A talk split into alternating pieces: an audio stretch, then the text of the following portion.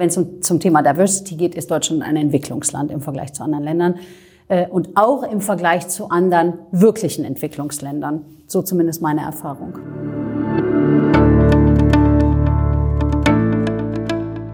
Hallo und herzlich willkommen zu Empower, Transform, Succeed, dem Diversity und Inclusion Podcast der Initiative Beyond Gender Agenda. Deutschland belegt in internationalen Rankings und Studien zu Diversität und Inklusion regelmäßig die hinteren Plätze. Das kann nicht unser Anspruch sein. Ich bin Vicky Wagner, Gründerin und CEO von Beyond Gender Agenda. Gemeinsam mit meinen Gästen möchte ich Diversität und Inklusion auf die Agenda der deutschen Wirtschaft setzen. Heute zu Gast Aida Reswo, Beirätin und Botschafterin von Beyond Gender Agenda. Ja, und sie macht zurzeit gerade einen Creative Break. Äh, da wollen wir natürlich verstehen, was steckt dahinter und was machst du da Feines. Ähm, aber liebe Aida, ich freue mich sehr, dass du da bist. Stell dich doch gerade selbst einmal vor. Vielen Dank, liebe Vicky. Ähm, vielen Dank erstmal für die Einladung, aber vor allen Dingen für dein Engagement und die Passion, die du in diese Initiative bringst. Das freut mich wirklich riesig und ich bin ganz äh, froh und auch stolz, dass ich dich dabei unterstützen kann. Ähm, ja, mein Name ist Aida Ritzfu. Ich habe ähm, seit Mitte letzten Jahres mache ich eine kreative Pause und habe dabei gelernt, dass es viel schwerer ist, eine Pause zu machen, als man eigentlich denkt.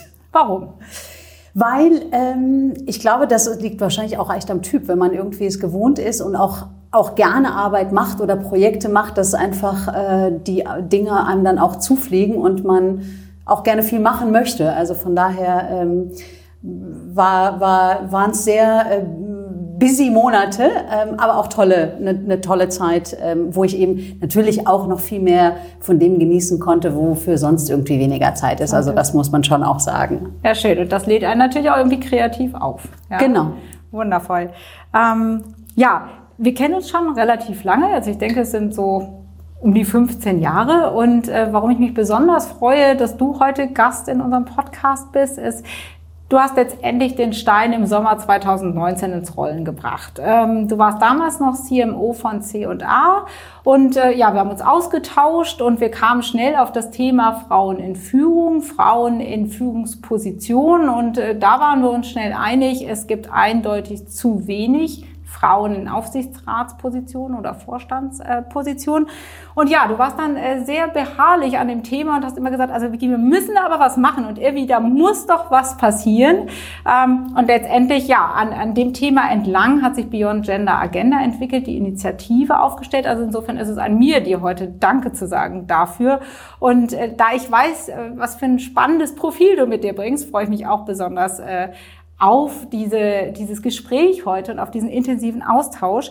Ähm, womit ich gern starten würde, ist, warum engagierst du dich persönlich bei Beyond Gender Agenda als Botschafterin und Beirätin? Hm. Für mich sind es hauptsächlich zwei Gründe. Das eine ist, dass ich es ähm, so wie es ist oftmals einfach als extrem große Ungerechtigkeit empfinde. Ähm, es ist, ähm, wie ich immer so gerne sage, es ist die Lotterie des Lebens, die letztendlich über Dinge entscheidet, über die sie nicht entscheiden sollte, weil jemand als Lieschen Mustermann irgendwo geboren wurde oder eben als Thomas Mustermann ähm, entscheidet das über die Karriere, weil jemand mit einer Hautfarbe, mit einer sexuellen Neigung, wie auch immer, äh, da ist, das, das können nicht die Faktoren sein. Das ist einfach ungerecht, weil darum geht es eigentlich nicht. Es geht darum, was für einen Job mache ich, wie viel bewege ich in dem, in der Rolle, in der ich bin. Das ist das eine. Und das andere ist, ähm, und da kommen wir bestimmt gleich auch nochmal zu, ist, dass ich einfach über, ähm, in der internationalen Erfahrung wirklich oft sehen konnte, wie anders und wie besser es auch in anderen äh, Ländern funktionieren kann. Und da ist meiner Meinung nach Deutschland, wo wir in vielen Dingen ein totaler Vorreiter sind. Und es ist ein ganz fantastisches Land und ich lebe unglaublich gerne hier. Ähm, ist es doch, was das Thema Diversity angeht, ist Deutschland in meinen Augen wirklich ein Entwicklungsland. Harte Aussage. Die schauen wir uns nachher nochmal an. Ähm Du selbst bist jetzt nicht in Deutschland geboren und du bist, wie wir hören können, eine Frau. Ähm, zwei Faktoren von Diversität letztendlich. Und äh, was mich interessieren würde, hast du letztendlich als, als Frau oder auch aufgrund deines, deiner Herkunft äh, schon mal erlebt, dass du nicht die gleichen Chancen hattest wie zum Beispiel vielleicht ein männlicher Kollege? Und wenn ja, wie hat dich das geprägt?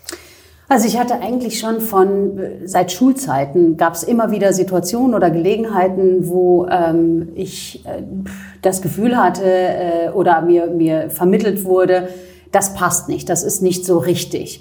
Ähm, und ich hatte durch auch meine, durch die Schulzeit und Jugendzeit hinweg immer das Gefühl, dass ich mich immer dafür rechtfertigen musste, weil irgendwas stimmte sozusagen immer nicht oder passte nicht genau. Und äh, zu Studienzeiten zum Beispiel, ich habe ein Jahr in UK studiert, ähm, war das damals das erste Mal wirklich so ein, ein Befreiungsschlag, weil ich zum ersten Mal erlebt habe, wie es eigentlich ist, in einer Gesellschaft zu leben, wo die Leute nicht, wenn du sagst, was dein Name ist, das in Frage stellen oder dich dann fragen, wo du herkommst und äh, sondern wo du einfach so genommen wirst, wie du bist und man das als als Startpunkt nimmt und nicht nochmal hinterherfragt und durch dieses Hinterherfragen dir eigentlich immer das Gefühl gibt, es ist ja eigentlich alles falsch. Mhm. Ja, unglaublich. Ähm Jetzt hast du gesagt, du warst in UK, da hast du das etwas positiver erfahren, aber du hast ja generell in deinem Leben äh, im, internationalen Kontext gearbeitet. Du warst in vielen Ländern unterwegs. Äh, was hast du eigentlich für große Unterschiede äh, beobachtet? Du hast jetzt gerade UK schon mal als ein Beispiel genannt. Ähm, aber was würdest du sagen in puncto Diversität und Inklusion und auch ähm, letztendlich ja wirtschaftliche Integration? Wo liegen da die wesentlichen Unterschiede oder, oder wo steht Deutschland im internationalen Vergleich? Also zum einen ähm, glaube ich, gibt es einen kulturellen Einflussfaktor. Ähm, und das ist das, was ich eben äh, auch gesagt habe, was ich in UK, aber auch in den USA erlebt habe, wo meiner Meinung nach kulturell die Leute offener sind, ähm, als es das hier ist. Ich muss auch dazu sagen, ich war ähm, zwölf Jahre weg aus Deutschland. Es hat sich in den zwölf Jahren, hat sich auch in Deutschland was zum Positiven verändert. Es ist mehr Offenheit da. Aber wir sind auch kulturell, was die Offenheit angeht, meiner Meinung nach immer noch weit hinter Ländern wie UK oder USA. Ähm, dann war ich ja auch in Asien und ich war habe fünf Jahre in Malaysia gelebt, habe da ähm, auch mein eigenes Geschäft gehabt. Und das war zum Beispiel eine ganz spannende Erfahrung, weil wenn ich, ähm, ich weiß noch, als ich da hingezogen bin, dann hieß es erst, viele Leute wussten, konnten das überhaupt nicht einordnen. Wo ja, ist das klar. überhaupt? Weil es ein eher kleineres Land innerhalb von Südostasien ist und man aus, der, aus dem europäischen Kontext immer nur China auf dem Schirm hat. Ähm, und dann war bei ganz vielen war immer der Vorurteil, ach warte mal, aber das ist doch ein überwiegend muslimisches Land. Oh mein Gott, wie kommst du denn da als Frau zurecht? Und wie und kamst du denn als ganz Frau Ganz wunderbar kam ich da zurecht. Und das ist nämlich die ganz spannende Erfahrung gewesen, weil ich bin ähm, auch bei Mitglied bei Gen CEO, ein Frauennetzwerk. Und wir treffen uns einmal im Jahr. Und ich mhm. weiß, dass in dieser Phase mir ganz viele Kolleginnen aus diesem Netzwerk immer erzählt haben, oh Gott, und gläserne Decke und, und wirklich, also einfach Themen hatten, diverse Themen, die sie in ihrer Karriere hatten. Und ich habe immer nur gedacht, ich verstehe überhaupt nicht, wovon die reden. Und ich habe es nicht verstanden, weil ich es so nicht erlebt habe. Und ähm, in Malaysia, ja, es ist über, also es ist ein, gemischtes Land, aber ähm, da ist tatsächlich so, dass du selbst in Industrien, wo es, wo wir hier noch noch meilenweit davon entfernt sind, Banken, Versicherung, mhm. ist es gang und gäbe, dass du da eine weibliche CEO hast, dass du da weibliche CFOs hast, dass da der, die, die Vorstände viel bunter durchmischt sind. Und das war dann eine Realisation, die ich dann machen durfte, musste, als ich wieder zurückgekommen bin ähm, nach Deutschland, ähm, wo ich dann gesehen habe, Moment, also eigentlich wir sind wirtschaftlich so weit vorne. Und was das Thema angeht, ist Malaysia, was de facto ein Entwicklungsland ist, uns um Meilen voraus.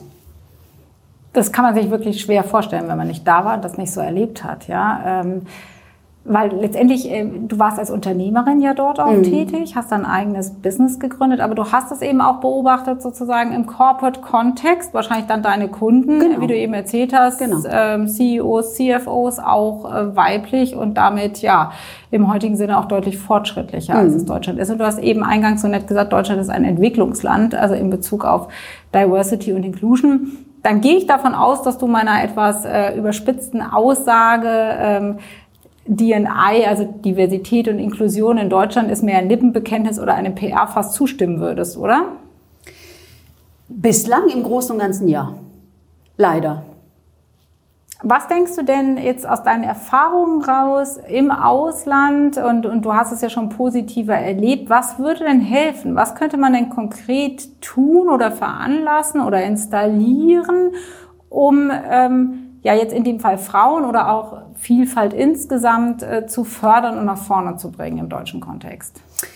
Ähm, also ich, meine persönliche, nach, äh, meine persönliche Meinung ist, dass da gibt's zwei konkrete Sachen, die man machen kann. Eine, weiß ich, wird auch durchaus kontrovers diskutiert. Ich war jahrelang selber dagegen und denke mittlerweile, es geht nicht anders. Ich glaube wirklich, wir brauchen eine Quote. Und du meinst also Quote tatsächlich über über alle Positionen hinweg, nicht nur eine Vorstandsquote oder Aufsichtsratsquote. Ja. Genau. Ob die immer 50-50 sein muss, das sei dahingestellt. Aber grundsätzlich glaube ich, muss es einfach wirklich eine Regelung geben, weil die Unternehmen müssen, auch wieder nicht alle, aber grundsätzlich muss dazu ein, muss es einen Zwang geben. Und ich glaube, wir brauchen die Quote so lange, bis man das neue, den neuen Status quo dann als normal empfindet und dann ist es irgendwann, blickt man zurück und fragt sich, Wieso haben wir das eigentlich nicht von vornherein gemacht? Das ist das eine. Das andere ist, dass ich glaube, dass es einfach wirklich viel mehr Transparenz braucht. Ähm, weil es ist so ein bisschen wie, wie wir viele Themen in der Vergangenheit hatten, ob das das Greenwashing ist oder CSA oder wie auch immer. Und mir ist auch bewusst, das ist ein komplexes Thema. Es geht um Machtgefüge, es geht um Kultur, es geht um ähm, Habitus. Es geht um so viele Dinge und die ändert man auch nicht von heute auf morgen. Wir Menschen ändern uns auch nicht von heute auf morgen. Das braucht alles seine Zeit. Aber dafür braucht es eben auch Transparenz. Und ich war jetzt ein aktuell ähm, ein, ein Beispiel ist der äh, neue CEO von Goldman, der gesagt hat, irgendwie das Board muss mindestens einen äh, nicht weißen und nicht männlichen äh, männliches Boardmember haben. Sowas muss publik gemacht werden und und announced werden. Und dann dann kann man das auch nachhalten. Weil sonst immer, ja, wir wollen ja gerne, ja, sorry Vicky, das ist einfach, das ist, das sind wirklich nur Lippenbekenntnisse. Wir wollen gerne sagen, wir machen das. Punkt. Und dann kann man, kann, kann man es ja auch nachhalten. Dann kann man gucken, okay, Herr XYZ, Sie haben, oder Frau XYZ, äh, Sie haben letztes Jahr das gesagt. Was ist denn da jetzt passiert? Hm. Ja klar, das ist natürlich, wenn es eine Regulierung gibt, hast du eine Messbarkeit und äh, kannst dir dann das Ergebnis anschauen. Jetzt interessiert mich aber tatsächlich, und da möchte ich jetzt nochmal tiefer reingehen, äh, du warst ja selber Unternehmerin, hattest insofern selber die Verantwortung für Mitarbeiter. Wenn es jetzt dann eine Quote gibt, und eine Quote würde ja nicht ähm, nur für Frauen ausreichen. Mhm. Man müsste ja die Quote über die komplette Vielfaltsbandbreite spielen. Äh, damit wird es äh, mathematisch natürlich auch anspruchsvoll, die Besetzung deiner Führungsgremien. Ähm, und ich höre oft von eben auch dem Mittelstand oder auch kleineren Unternehmen, dass äh, sie das quasi gar nicht leisten können, die Abdeckung sicherzustellen, weil, und da bin ich auch dabei. Es mag durchaus Industrien, Spezialindustrien geben, wo du die Ressourcen vielleicht tatsächlich gar nicht hast. Ähm, aber in der Tat ist es natürlich auch kompliziert, wenn man jetzt sagen würde, jetzt nehmen wir es nur als Beispiel, man bräuchte irgendwie 30, 40 Prozent Frauen und man braucht aber zusätzlich 20 Prozent äh, einer gewissen Herkunft. Wie würdest du denn als Unternehmerin, die das selber schon erlebt hat, Mitarbeiter zu führen und die sich vorstellen kann, dass das natürlich nochmal eine zusätzliche Challenge ist dann im Recruiting. Ähm, wie würdest du denn vorstellen, wie man da rangehen kann und um daran nicht zu verzweifeln als Unternehmen, sondern um, um, um da was Positives rauszuziehen und zu sagen, Mensch, ähm, erstmal hört sich Regulierung für mich abschreckend an, weil wir Deutschen regulieren ja gerne viel und häufig. Ähm, aber ich sehe trotzdem das Gute dahinter und ich gebe mir Mühe. Und wie könnte man es vielleicht angehen, um daraus einen positiven Effekt zu ziehen, vielleicht auch als etwas kleineres Unternehmen? Ich glaube, also ich hatte in meiner eigenen, ähm, mit meinem eigenen Geschäft tatsächlich das, äh, die, die Herausforderung andersherum. Ich habe nicht ah, genug okay. Männer gefunden. Ja gut, aber ist ja ähm, auch eine Frage von Diversität. Genau, ne? also, genau. Also ja? wir waren ein, ein äh, anfangs vor allen Dingen ein zu sehr ähm, weibliches äh, Team ich glaube, wenn es, gerade wenn es auch um mehr, mehr als nur Geschlecht geht, und darum muss es ja gehen, es ist ja Alter, Hautfarbe, was auch immer. Ähm, ich glaube, was wichtig dabei ist, ist, dass man es nicht zu starr macht. Und dass man, vielleicht könnte auch so eine Regulierung aussehen, dass man sagt, x Prozent ist Diversity und Inclusion. Wie man das dann füllt, und wann vor allen Dingen, das ist dann einfach der, der das liegt ja dann auch in der Natur der, der, Dinge. Mhm. Genau. Aber dass, dass das dann einen, den, den Spielraum gibt.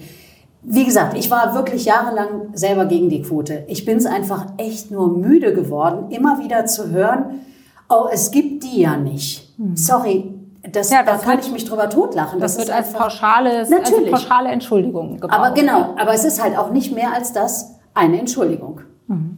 Okay, also wir haben jetzt einen, einen Fan der Quote, das finde ich gut. Ähm, darüber müssen wir diskutieren, auch in Deutschland diskutieren. Es gibt ja auch viele Länder, wo es sehr positive Früchte getragen hat. Das mhm. muss man ja nun eindeutig festhalten. Ähm, relativ aktuell der äh, Global Gender Gap Report des World Economic Forums, ähm, ja, hat mich schockiert. 257 Jahre wird es dauern, bis wir in Deutschland für Frauen Gleichberechtigung haben, also Chancengleichheit. Mhm. Das bedeutet ganz konkret, dass meine Urenkelinnen noch keine Chancengleichheit hätten. Das mag ich mir wirklich gar nicht vorstellen. Du hast eingangs auch gesagt, was dich wirklich treibt, dich auch zu engagieren, ist Ungerechtigkeit. Mhm. Das muss ich sagen, das empfinde ich da auch. Also da ist es schwer, die eigenen Emotionen in Zaun zu halten.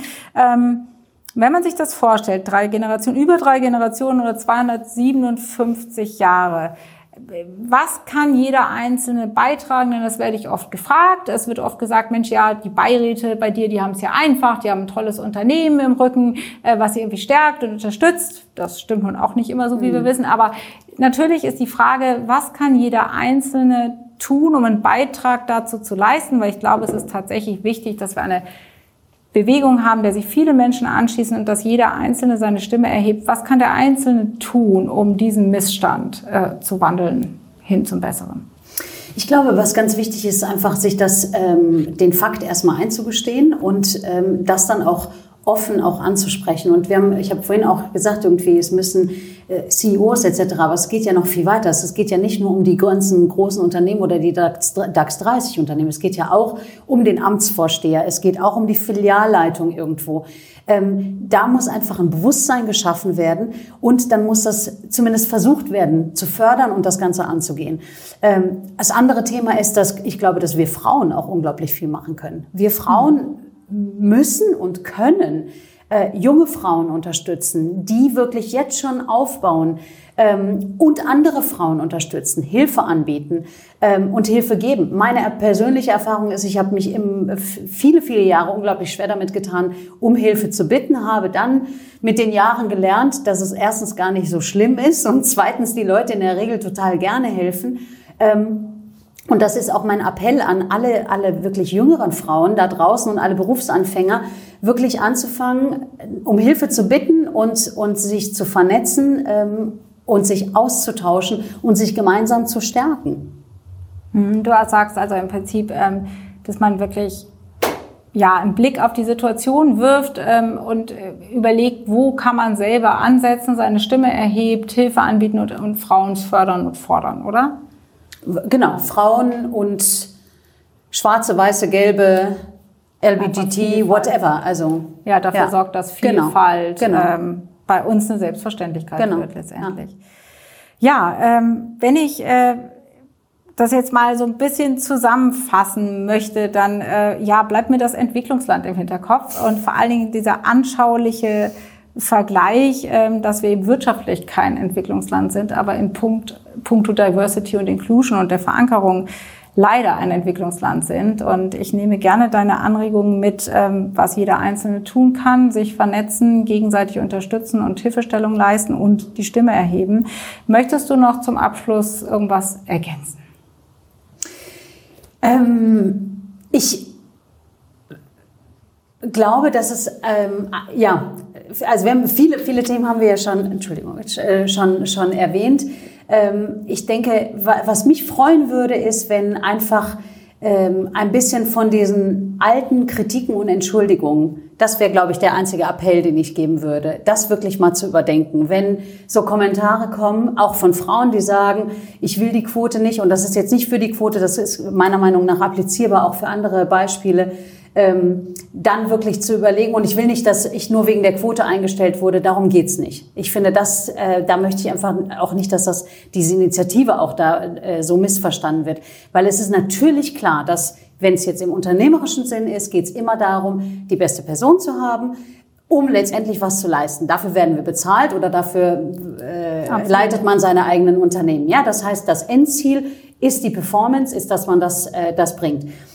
Aber es ist dann halt immer diese Entschuldigung, naja, wir finden keine Frauen oder ich will nicht nur wegen der Quote eingestellt worden sein. Das wäre wirklich mein Appell. Ich finde es schade und auch ein bisschen erschreckend, dass es immer noch, diese Aussagen immer noch gemacht werden.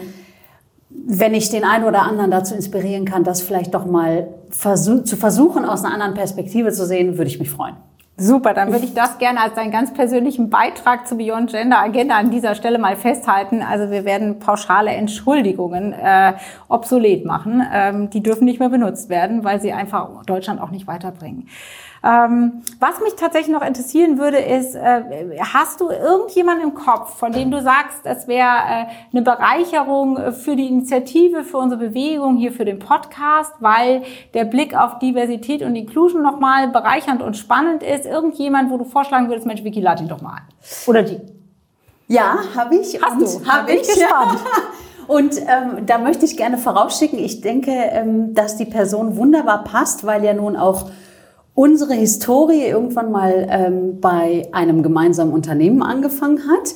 Diese Frau eine weibliche Aufsichtsrätin ist. Na, jetzt bin ich gespannt. Und ich finde, äh, Simone Bargeltra wäre ein fantastischer Gast, weil Henkel, das ist unsere gemeinsame Verbindung, weil Düsseldorfer Unternehmen und weil Henkel tatsächlich, wie man, wie ich, man verfolgen kann in den Medien, irgendwie sich da auch tatsächlich nochmal deutlich engagiert hat, seitdem ich zumindest da jetzt auch weg bin äh, und da einige positive Akzente setzt und sie natürlich auch als weibliche Aufsichtsrätin ähm, da bestimmt einiges Spannendes zu erzählen hat. Ja, und definitiv eine Vorreiterrolle einnimmt genau. ähm, und ein Vorbild auch ist. Äh, ja, Ganz spannende Idee. Ähm, überlege ich mir jetzt mal, äh, wie ich sie einlade und wie ich sie anspreche, aber äh, wäre bestimmt ein toller Beitrag und bringt uns sicherlich auch weiter. Danke für diese Anregung. Ja, und letztendlich danke, dass du heute hier warst. Danke, dass du uns so einen offenen, ehrlichen Einblick gegeben hast in, in ja, deine Perspektive, wie du Diversity und Inclusion in Deutschland siehst, was du anregen möchtest, was du verändern würdest. Also herzlichen Dank, dass du heute hier warst. Ähm, wenn ihr mehr von Aida Rispo hören und sehen wollt, folgt ihr doch auf ihren Social Media Kanälen, folgt uns auf Beyond Gender Agenda, da ist sie als Beirätin aktiv. Wir freuen uns über Likes, Shares und jegliche Kommentare. Ja, und das war's leider für heute, aber ich denke, wir werden bei Zeiten nochmal zusammenkommen und das Thema vertiefen, weil es mir hat riesig Spaß gemacht. Vielen Dank. Mir auch. Danke ich danke dir und freue mich auf eine Fortsetzung. Habt noch einen schönen Tag, eure Vicky.